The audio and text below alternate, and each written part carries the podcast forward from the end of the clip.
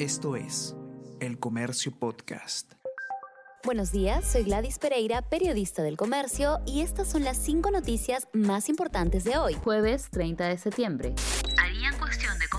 Por ministro vinculado al terrorismo. Hoy el ministro de Trabajo, Iber Maraví, responderá en el Congreso por su presunta implicancia en atentados de Sendero Luminoso y sus nexos con Conares Sutep y el Movadef. El jefe del gabinete, Guido Bellido, anunció que de ser necesario se apelará la cuestión de confianza. Experta indica que por naturaleza este mecanismo constitucional solo se debe hacer en torno a políticas de gobierno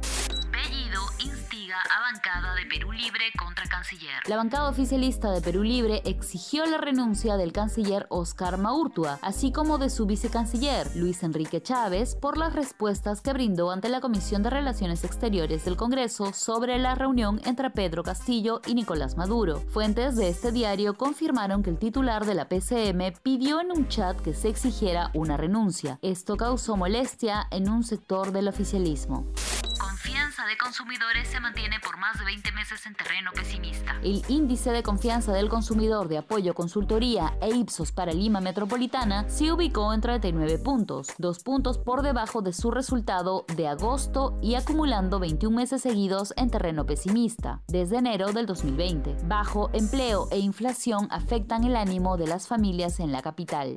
Río de Lava causa nube de gases tóxicos en España. Diez días después de la erupción de un volcán en La Palma, el torrente de fuego llegó al Océano Atlántico. Se ha establecido un área de exclusión de dos kilómetros y medio para evitar daños a la salud de los residentes. Se calcula que hay 476 hectáreas de tierras devastadas, además de 656 casas y 21 kilómetros de vías destruidas.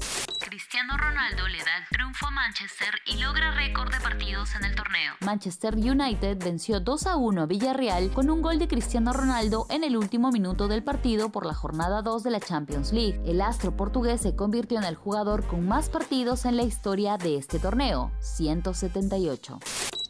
Esto fue El Comercio Podcast.